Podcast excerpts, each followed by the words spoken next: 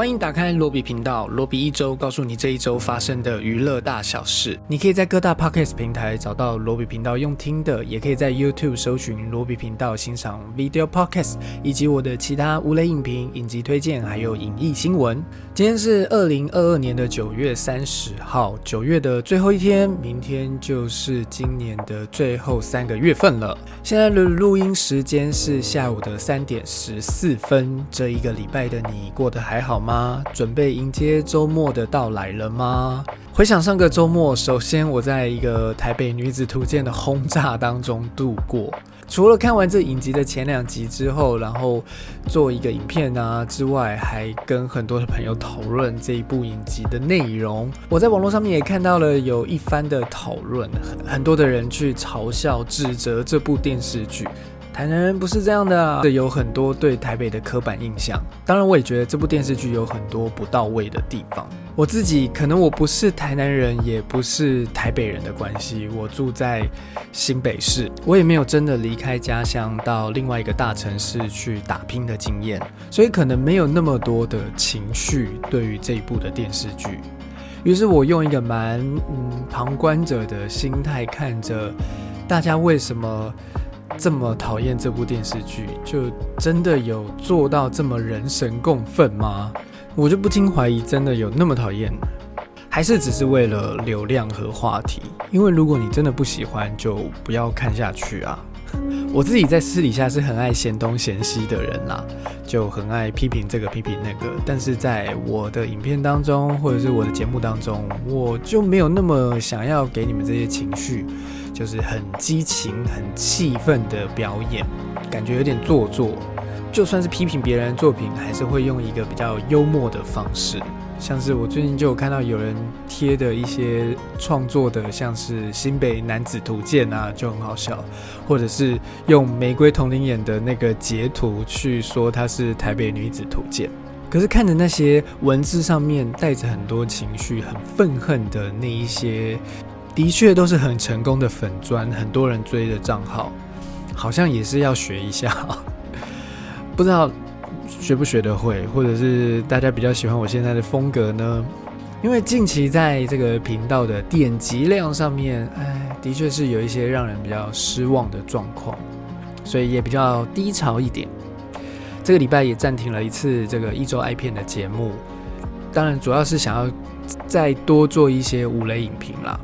但也有跟就是近期的有一些无力感有关系。好了，就只是跟大家分享一下最新的心情。我想整个大环境最近都不太好吧，不管是股市啊，还是国际情势啊，或许都需要一些出口吧。没关系，我在这里陪你一起来看看这一些好看的影集电影。来，我们进入到本周九月二十四号到九月三十号的一周新闻。首先，第一则新闻，我们来聊聊金马奖。第五十九届金马奖二十七号公布了入围名单，入围的最大赢家是港片《智齿》，获得了十四项的提名。今年度的话题国片《咒》紧追在后，入围十三项。同样入围十三项的，还有一部国片叫做《一家子儿咕咕叫》。详细入围名单呢，大家可以看我频道上面的一支影片啊。张孝全在新片《最后真相》挑战浮夸的电视名嘴，第二度扣关金马影帝。上一次应该是女朋友男朋友也有入围到金马奖最佳男主角的部分。一起角逐金马影帝的还包括了香港的视帝林家栋、香港演员张继聪、黄秋生以及尤安顺。所以是三位港星 PK 两位台星抢这个最佳男主角的奖项。黄秋生是金马奖男配角三座纪录的保持人。这一次在这部新片《白日青春》里面扮演一个计程车司机，不管在外形还有演技上面都充满着说服力。在这部电影当中，他跟一个来自巴基斯坦一点没有血缘关系的男孩结交，成为一个忘年之交。林家栋呢，在智齿当中扮演着非常凶狠的刑警。尤安顺在一家子的咕咕叫当中则扮演一个脾气暴躁的养鸽人父亲。在这个奖项上面的遗珠呢，就有哈永家的洪金辉、牙龙的李国煌，还有黑的教育的蔡凡熙，以及查无此心的阮经天，都有被讨论到，但最后没有入围。今年入围最佳女主角的有咒的蔡宣燕，还有载入围城的袁李玲，智齿的刘雅瑟。灯火阑珊的张艾嘉，花路阿朱猫的洪慧芳，其中三部是香港电影，一部是新加坡跟韩国合作的。这里写唯一的台湾人蔡炫燕以咒抢入影后入围席次，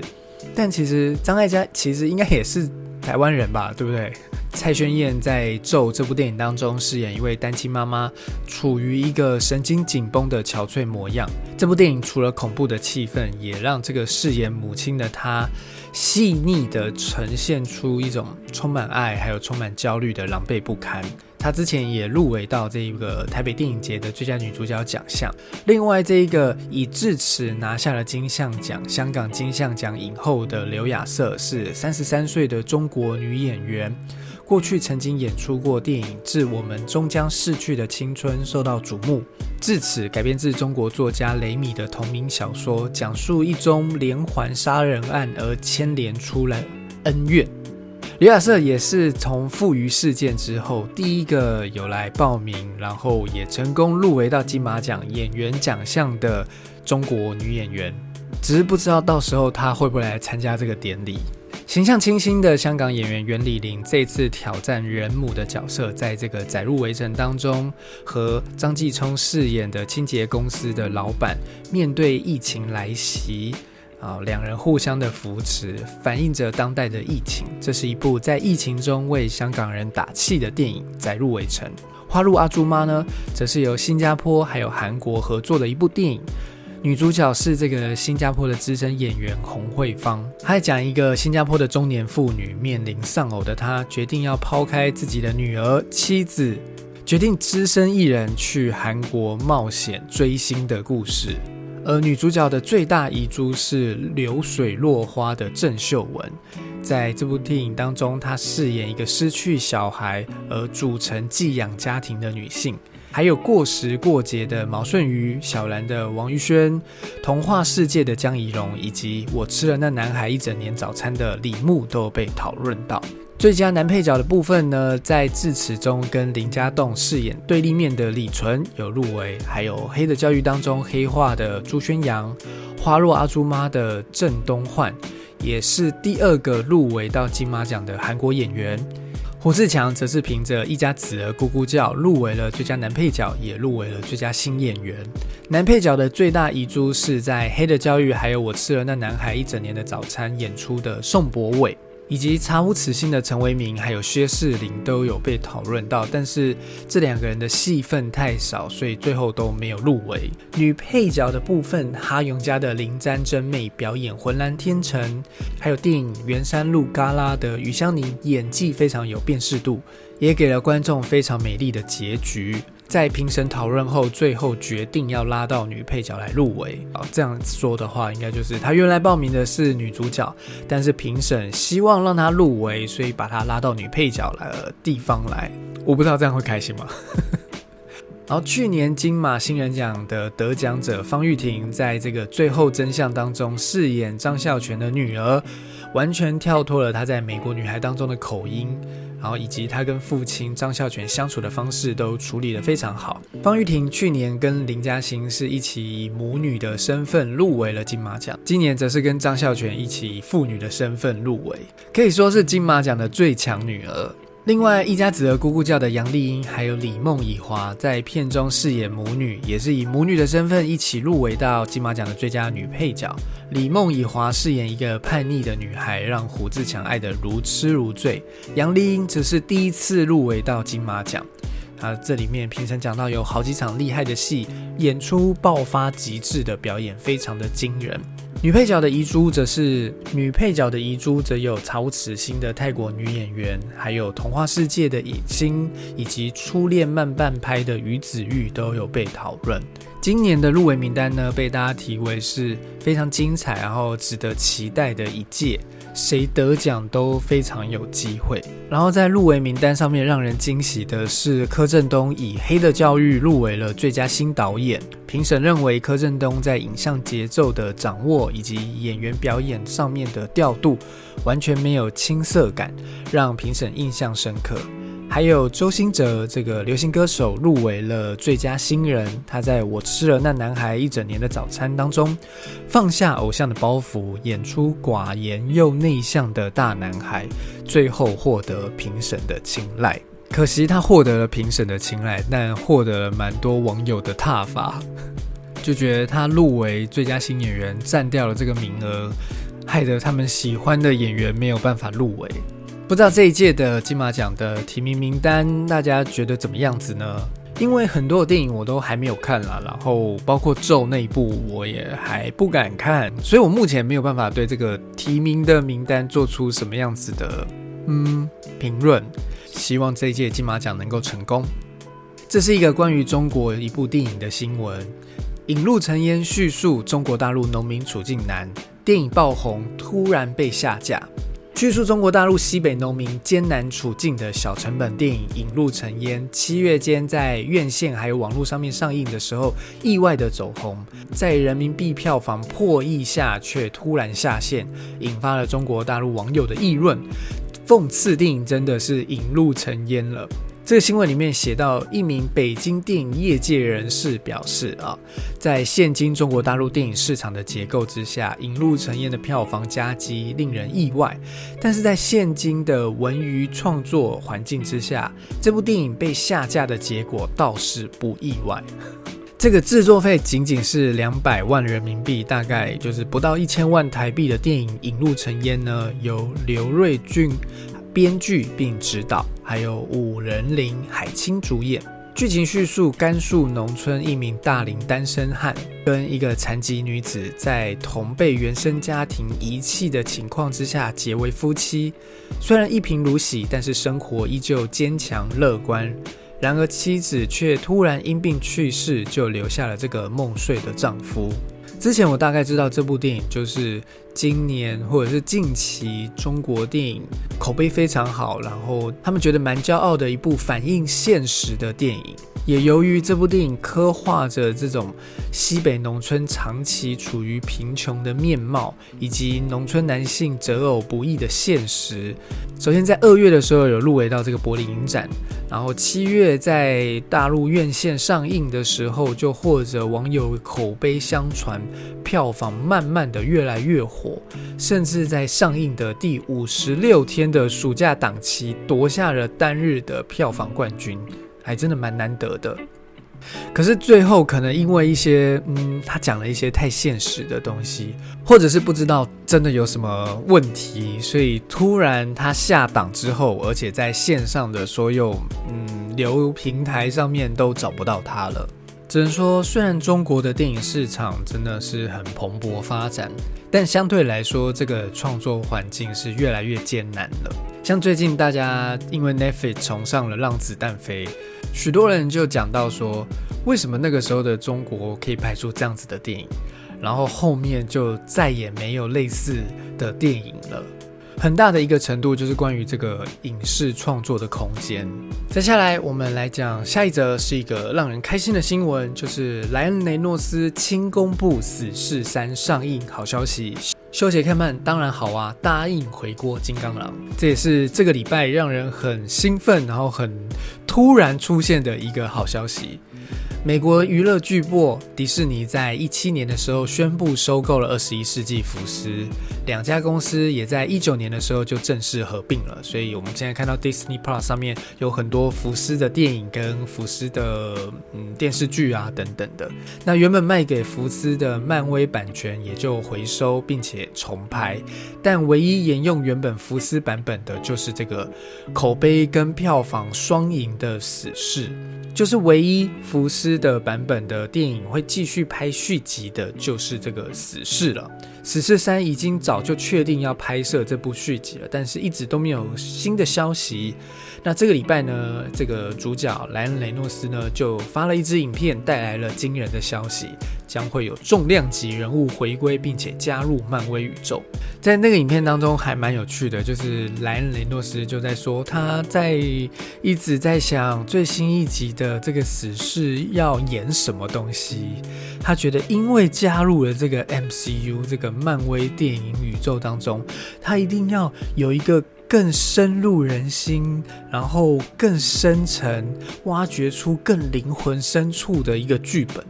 但是《死侍》怎么会是一部这样子的电影呢？所以他就说：“我对于这件事情完全没有想法。”但是呢，他有一个大家一定会喜欢的 idea，这样子。这个时候呢，就有看到。休杰克曼从他的背后走过，然后莱雷诺斯就问他说：“你要不要再演一次金刚狼啊？”休杰克曼就一边走一边随口就说：“哦，好啊，嗯。”在二零一七年就以《罗根》这部电影完美告别金刚狼这个角色的休杰克曼，之前应该已经讲过蛮多次，不会再继续扮演金刚狼，甚至是在里面呃演出类似的续集呀。但是在这个影片当中，似乎就打脸了自己，然后也收回这个承诺，告诉大家他会继续扮演金刚狼，并且出现在这个死侍的最新一集电影当中。不知道大家记不记得，就是死侍。其实第一次出现在大家面前的时候，不是在他自己的电影，而是在这个《金刚狼》第一集的独立电影当中登场的。《金刚狼》的第一集个人电影，他要打的反派就是死侍。那没想到，金刚狼这次也要在死侍的电影当中出现，的确是一个蛮好的消息。也公布了最新一集死侍呢，会在二零二四年九月六号在北美上映。在下一则新闻是五十八岁的小布传出父女恋，女模艾米丽曾经饰演控制的小三。这新闻就讲到这个五十八岁的美国好莱坞一线巨星布莱德比特，最近在跟前妻安吉丽娜裘丽打离婚官司当中。但是据外媒报道传出，他正在和相差二十九岁而且刚刚离婚的女模艾米丽谈恋爱。那这个艾米丽呢？她目前三十一岁，她在我前几集的人生爱片的那个《控制》那部电影当中就有饰演班艾弗列克的小三。不知道你有没有看过《控制》这部电影？目前 Netflix 好像应该已经下档了。我因为做人生爱片那一集的关系，所以有再重看一次。哦，这个 艾米丽真的很辣。最早呢，她是在二零一三年的一部 MV 当中，叫做《模糊界限》，那一年很红的这一支 MV 当中声名大噪的，曾经被封为世界上最性感的女人。在今年呢，她才刚刚跟她的电影制作人的老公离婚，因为她发现了她老公是一个偷吃的惯。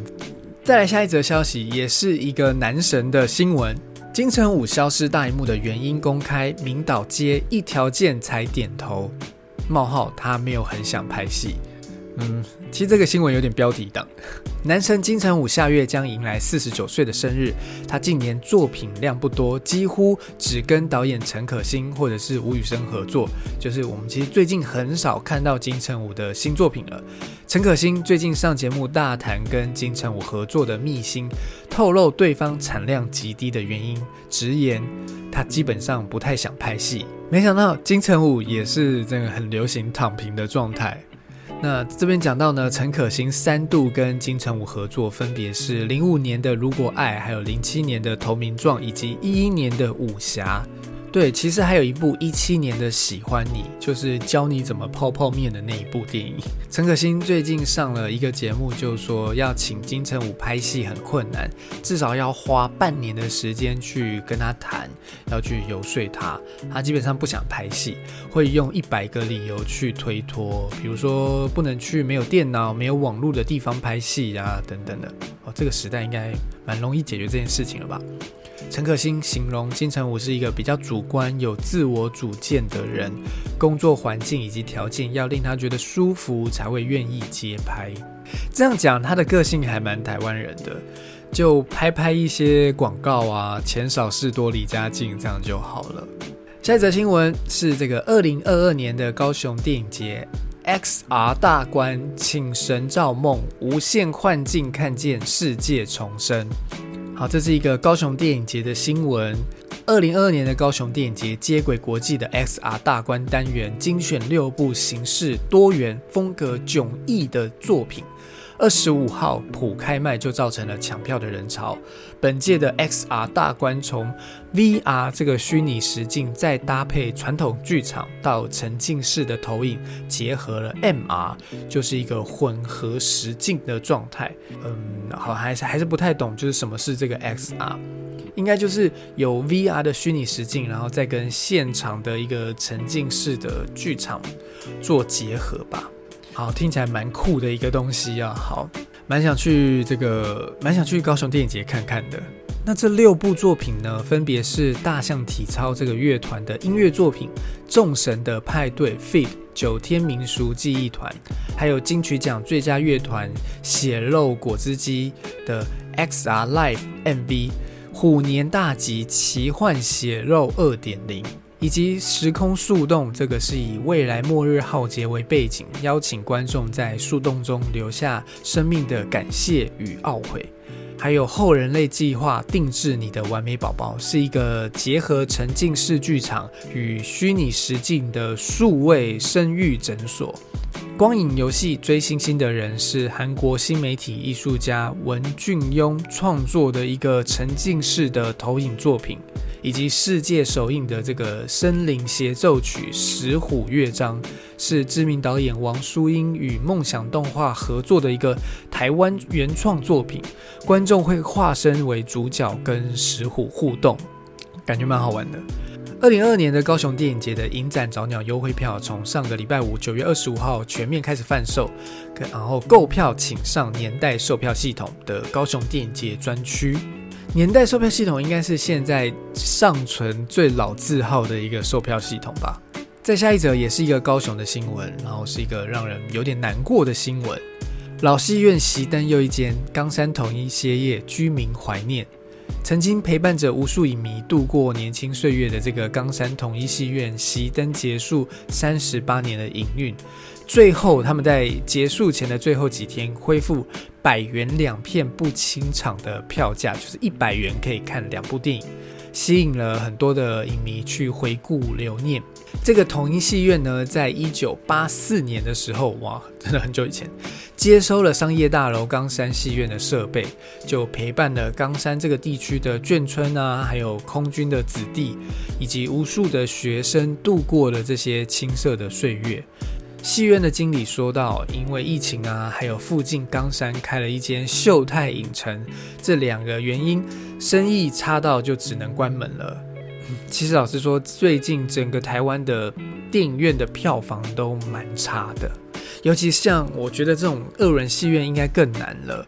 因为以前这种二人戏院就是让大家去吹冷气打发时间的地方，可是现在我们真的不用出门就可以做这些事情了。”你在家里面有很多的东西可以看，然后有影迷说一百块可以看两部院线片，从早上做到晚上，还可以出去买零食，是当兵放假很好消磨时间用的。我就想到我当兵的时候，也很爱去当地的一间嗯二轮戏院，那个哎，我不是，它不是二轮戏院，它是首轮戏院，就是南投大戏院。今年上半年的时候，我因为工作关系，所以刚好到附近，所以还特别去里面看了一部电影，重温旧梦。继续后面新闻讲到，疫情期间整天都没有客人，接手二十多年来，大概四年前有投资几百万去重新的装潢，只是年轻人不愿意进来，再怎么重新装潢也没有办法。在上个礼拜天呢，是他们最后的营业。结束之后，他们就熄灯了。谢谢这些影迷多年来的捧场，不少的人赶去拍照留念。接着，我们来介绍本周的新片。这个礼拜呢，我们会从串流上新上线的电影开始介绍。反过来哦，第一部呢是 Netflix 上面的新片，这部《金发梦露》也是今年威尼斯影展的参赛电影。这部电影的导演是《刺杀杰西》的安德鲁·多米尼克，主要的演员是安娜德·哈马斯，还有安卓亚·布洛迪。《金发梦露》呢，改编自乔伊斯·卡洛·奥兹的原著畅销小说。他这本小说当中，算是大胆的重构了好莱坞传奇巨星玛丽莲·梦露的一生，所以它不是完全的，嗯，一个传记。内容中是有着虚构成分的一个小说，我想有点就像是《三国演义》的状态。故事呢，从玛丽莲梦露的本名诺玛珍成长的动荡童年揭开序幕，再说到成为耀眼之星以及经历情感纠葛，以模糊现实、虚构界限的叙事手法，尝试探寻他公众形象与私下自我之间越来越严重的割裂。这部电影我在昨天的时候把它看完了，我真的必须说，虽然说 Netflix 的电影大家就是呃是一个。嗯，一种贴上一个呃，就是不怎么样的标签，但 Netflix 上面的艺术电影还是非常有水准的，我觉得非常的好看。虽然有蛮多的人觉得，嗯，好像太长了，然后又有很多看不懂的部分。我当然觉得这是一部蛮挑战观众的电影。它不是一部像是一般的传记电影，它不是，甚至可以说它不算是传记电影，它不是一个梦露的模仿秀，这算是一个导演用现代人的角度，或者说用这个小说的角度去重新演绎梦露的这个形象，这个一代性感巨星的形象。那也在讲说这个叫做马诺珍的这个主角跟玛丽莲梦露她的艺名之间的这样子一个。到底我是谁的这样子的一个悲剧，然后用了很多有趣的画面进入到他的潜意识当中，然后探究他的生与死。我看到有人用有点精明的风格去形容这部电影，一点点嘛，对，不是整部电影，但我觉得起码后半段是有点精明的。呃，然后这部电影要看之前要记得这是 Netflix。这部电影有非常大程度的裸露，所以大家要有一些心理准备，而且露的场面真的非常的多。不过我觉得这些裸露都蛮有意义的，而且很好看。嗯，好，我应该下一支影片会做一部关于这部电影的一个影评吧。再来是 Disney Plus 上面这个礼拜也有推出一部新的重量级的电影，就是这个《女巫也疯狂二》。真人版喜剧《女巫也疯狂二》是这个一九九三年让人难忘的万圣节邪典电影的续集，讨人喜欢的这个邪恶三德森姐妹再度回归。我我我没有看过这部电影的那个第一集，这部续集呢会带来更多充满喜感的混乱场面。距离上次有人点燃黑焰蜡烛，并且召唤三位来自十七世纪的姐妹，已经过了二十九年，而他们正准备复仇。如今轮到三位高中生，在这个万圣节来临前，阻止这些贪婪的女巫在萨冷胡作非为。诶，所以最近万圣节又要来了。再来就是电影院会上映的新片了。第一部是这个正发生 （Happening），导演的是奥黛丽·迪万，演员是安娜·玛利亚·沃特鲁梅。这是去年威尼斯影展最佳影片金狮奖得奖的电影。这部电影呢，在讲到说，六十年代的法国法律严令禁止女性堕胎。一名就读文学系、天资聪颖的女大生安，发现自己意外的怀孕了。随着隐瞒的孕期逐渐推进，而面临中断学业的危机。就是他如果要把这个小孩生下来，或者是肚子大了起来，他总是会被发现，所以就不能继续上学了。不甘受困于奇异的框架，更不愿就此葬送未来的梦想。这个难以言说的秘密，即使守旧医生百般的阻挠，人们异样的眼光看待，甚至可能遭逢牢狱之灾，他仍然要决定铤而走险。就算痛苦、绝望、撕裂、创伤，也要不惜一切代价寻求解脱。这部电影我觉得，嗯，真的蛮好看的。我应该是前两个礼拜，这部电影我觉得真的蛮好看的。我应该是前两个礼拜，就是我在我去看特映完就有跟大家讲到。那这个礼拜我也上了一支新片，如果你有兴趣的话，可以去听我讲更多关于这部电影的内容。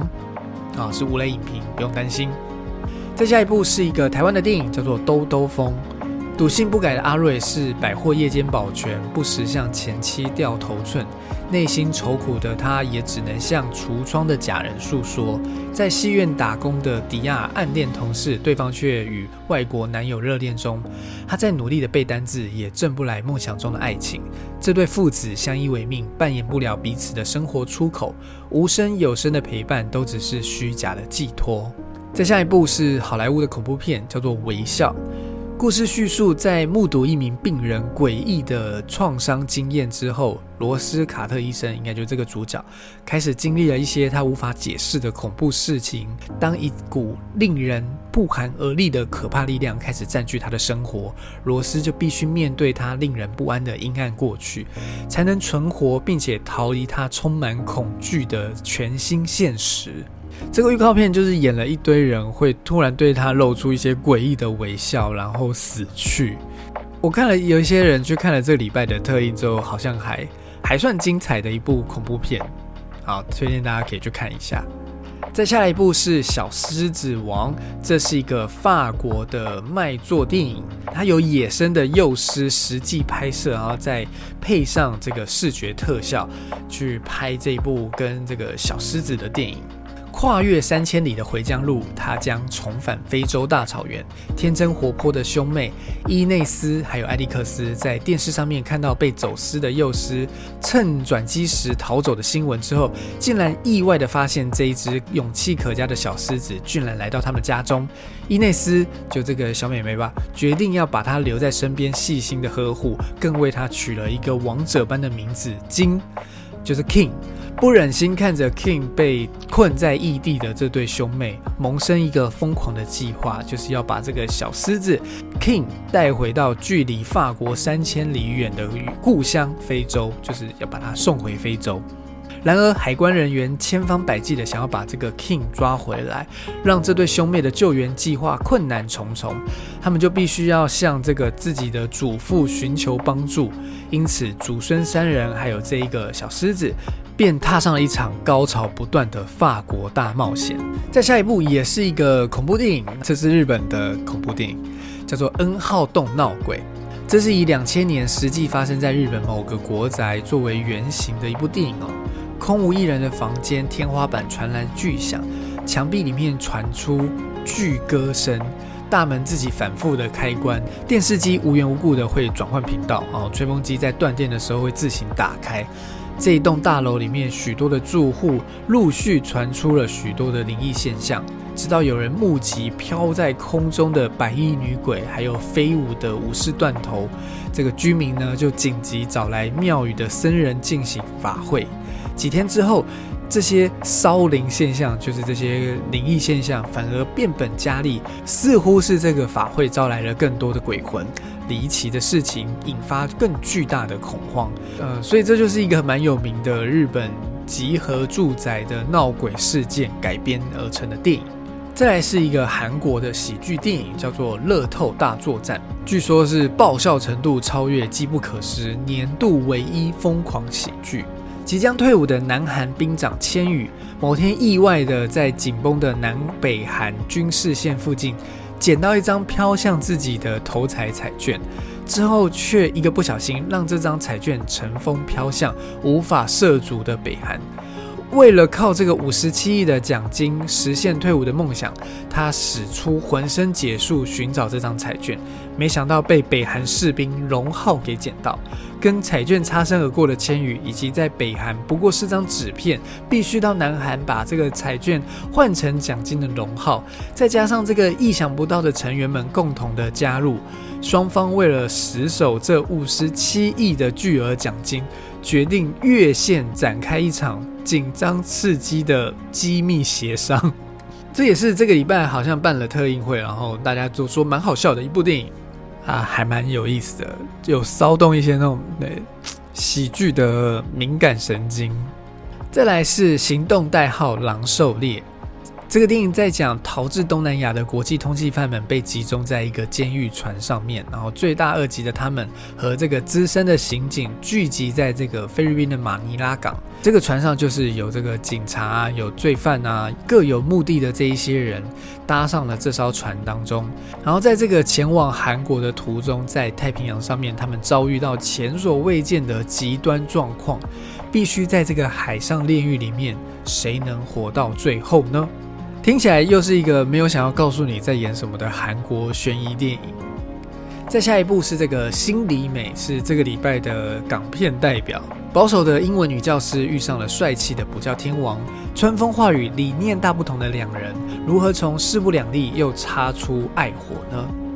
呃，这是我们前面在讲有入围今年金马奖最佳女配角的余香凝饰演的这个高中英文女教师。她是一个很认真的老师，却发现学生对她的课兴趣缺缺，反而很热衷到补习班上课，视这个补教天王 K K 为偶像。所以应该就是这个补习班老师跟学校老师的一个爱情喜剧。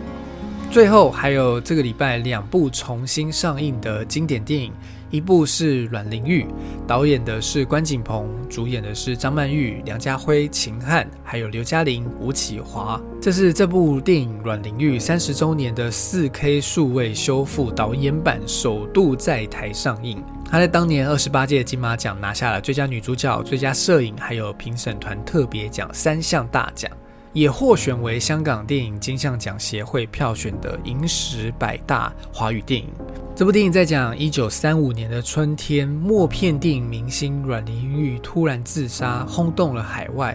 出殡当日，挤满了数十万的人潮。阮玲玉在十六岁的时候便投身影坛，在短短的九年内演出了二十九部默片，使她成为了万人爱戴的演员。但是她的私生活，当然就是所有每个时代的女明星都是这样子的，她的私生活遭到很多人的恶意非议，社会大众更对她的自杀这件事情议论纷纷，是因为她事业下滑了，还是她一团乱的感情关系呢？然而，在阮玲玉的遗书当中，她留下了“人言可畏”四个字，作为这么多年来她遭到舆论攻击的最后控诉。前面没有讲到，我这个礼拜一的时候有去看了阮玲玉的特映，然后除了张曼玉的演出之外，真的非常的精彩。这部电影有一个蛮特别的地方，就是关锦鹏导演用了一个后摄的手法来处理这部电影，提供另外一个视角。他会，呃，他们演着演着，你会看电影看到一下，突然跳到好像幕后花絮一样，就是关锦鹏跟张曼玉啊、梁家辉啊。刘嘉玲啊、吴启华这些人讨论着他们在演的角色，讨论着阮玲玉是一个什么样子的人啊，他们在演的那个角色是一个什么样子的人啊，他们为什么会做这样的事情啊？就有点把我们排戏过程当中的那些讨论放到正片里面去。于是这部电影不是只是单纯的一个传记，还让你看到这些导演演员是怎么去。了解这个角色，去理解这个人物，然后去诠释这个故事的。以及我在看这部电影的时候，其实有一点发现，阮玲玉就是东方的玛丽莲梦露，诶，所以可以搭配 Netflix 的那部《金发梦露》来一起看。刚好这两部电影在这个礼拜都上映上线，会有嗯蛮有趣的一个对比吧，这样。另外还有一部要重新上映的是经典名片《卧虎藏龙》，是李安导演，然后周润发、张震、章子怡、杨紫琼、郑佩佩主演的这一部，应该台湾人都应该要知道的这一部《卧虎藏龙》吧？因为他在当年代表着台湾拿下了奥斯卡的最佳外语片奖，还有最佳摄影奖，以及最佳艺术指导奖，还有最佳原创电影奖，在奥斯卡上面拿了四个奖项。叙述十九世纪的清朝侠客李慕白即将要隐退，将清明剑托付给他的爱人于秀莲转交保管，但是却不幸的被偷走。于是于秀莲就开始追逐这个窃贼，但最后却发现窃贼跟玉娇龙一家有关系，并让整个故事发展走向一个完全不一样的结局。其实这部电影应该也不用介绍这么多啦，就是真的应该去看，然后。我自己其实你在 Netflix 上面也看得到，对，但你还是可以去电影院看一下。我自己是时不时会常常把它点起来，然后看一下里面的哪一个片段的，就有点把它当做电影台来看的感觉。《卧虎藏龙》这部电影，不管是精彩的武打动作，或者是里面的故事内容，还有章子怡的颜值，都非常值得一看。当然还有李安的导演手法啦。好的，在最后的最后呢，还有一部。这个礼拜会上口碑场的一部电影叫做《沼泽谋杀案》，那这礼拜就先不讲它，我就先跟大家讲到这里就好。下礼拜我们再来真正的介绍它。我们来看上个礼拜的留言，兔次元讲到说，康斯坦丁在有生之年等到了续集，最爱的一幕就是上天堂对着撒旦比中指，哈哈。期待续作会不会跟堕落人间的加百列有火花，更希望跟道生有新的故事线。这应该是提到上个礼拜讲到说康斯坦丁有续集的这个新闻。然后 LGBT 应该是要讲 LGBTQ 的绿野仙踪，在某种联想比较容易跟 H 片连接，有一个笑脸。但是就看多元议题拍出来的成品是否会让许多人的童年幻灭呢？啊，这应该是讲到上个礼拜的那个 LGBTQ 版的绿野仙踪的这一个新闻。然后下面有一个第二个留言是 SZU。H S Z S Z U H S U A N H，我不知道怎么念，好，只要把一个一个字念完。他说：“请问罗比会做正发生的影评吗？”嗯，会哦，没错。好，已经做完了，请去看一下。他应该是要回应呃《花样年华》人生 I 片那一集啊。他说：“真的好爱罗比奖评，我从高二就开始特别喜爱香港电影，尤其是两千年代。”张曼玉最红的年代的电影很多，那时候的电影都是经典中的经典，但都难在大荧幕上看到，电视上也不太会播，所以这种港片重映的机会真的要好好把握。这次看完《花样年华》，再来看影评解析，真的会让人想再看一次。真的好爱《花样年华》，你的名字都叫好爱《花样年华》了，嗯，好。OK，好的，继续期待大家的留言。关于这一集要讲的新闻，或者这个礼拜要上映的新片，或者是任何的东西，或者你想问我问题，你都可以在 YouTube 的下面留言，或者是 Apple Podcast 的下面也可以留言，我都会看得到。喜欢这个节目，你可以在 Apple Podcast 上面给我五星的好评，或者是在 YouTube 上面按个赞。这一集节目就到这边，我们下一集节目再见，拜拜。